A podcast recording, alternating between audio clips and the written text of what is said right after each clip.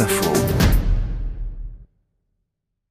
L'an dernier, partout dans le monde, des jeunes ont marché pour le climat et ont dénoncé l'inaction des États dans cette crise climatique. Bonjour Cécile Maisonneuve. Bonjour. Ma ville demain prendra-t-elle le relais des États pour sauver la planète? Alors effectivement, les impressionnantes manifestations organisées dans les villes du monde entier ont rappelé que la lutte contre la crise climatique n'est pas à la hauteur des préconisations des scientifiques.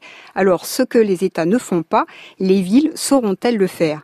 Oui, parce que les villes veulent et peuvent devenir l'épicentre de la course contre la montre du dérèglement climatique. Même quand on sait que les villes sont responsables de 70% des émissions de gaz à effet de serre, sont-elles crédibles?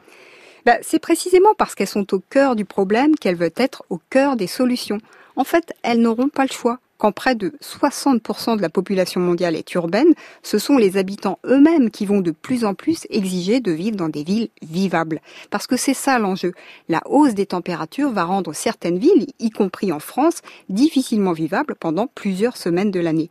Alors l'autre raison qui les place en pôle position, c'est que les villes sont en concurrence entre elles si elles veulent attirer les habitants et les investisseurs, elles doivent être exemplaires. Elles ont l'ambition d'agir, on l'a bien compris, mais en ont-elles les moyens? Alors, leur premier levier d'action, c'est qu'elles ont en grande partie la main sur les deux principales sources d'émissions de CO2 en France, les bâtiments et la mobilité. Leur second levier d'action, c'est leur capacité à coopérer entre elles. Oui, elles sont concurrentes, mais aussi partenaires. Je pense par exemple à la réaction du maire de Pittsburgh, Bill Peduto, quand Donald Trump a annoncé que les États-Unis sortaient de l'accord de Paris, en disant que son sujet, c'était Pittsburgh et pas Paris. Bill Peduto lui a répondu, eh ben moi mon sujet, c'est Pittsburgh oui, mais aussi Paris. C'est une magnifique manière d'expliquer ce travail quotidien que font les réseaux internationaux de villes pour apprendre, progresser. Dans un contexte de repli des États, les villes sont à contre-courant.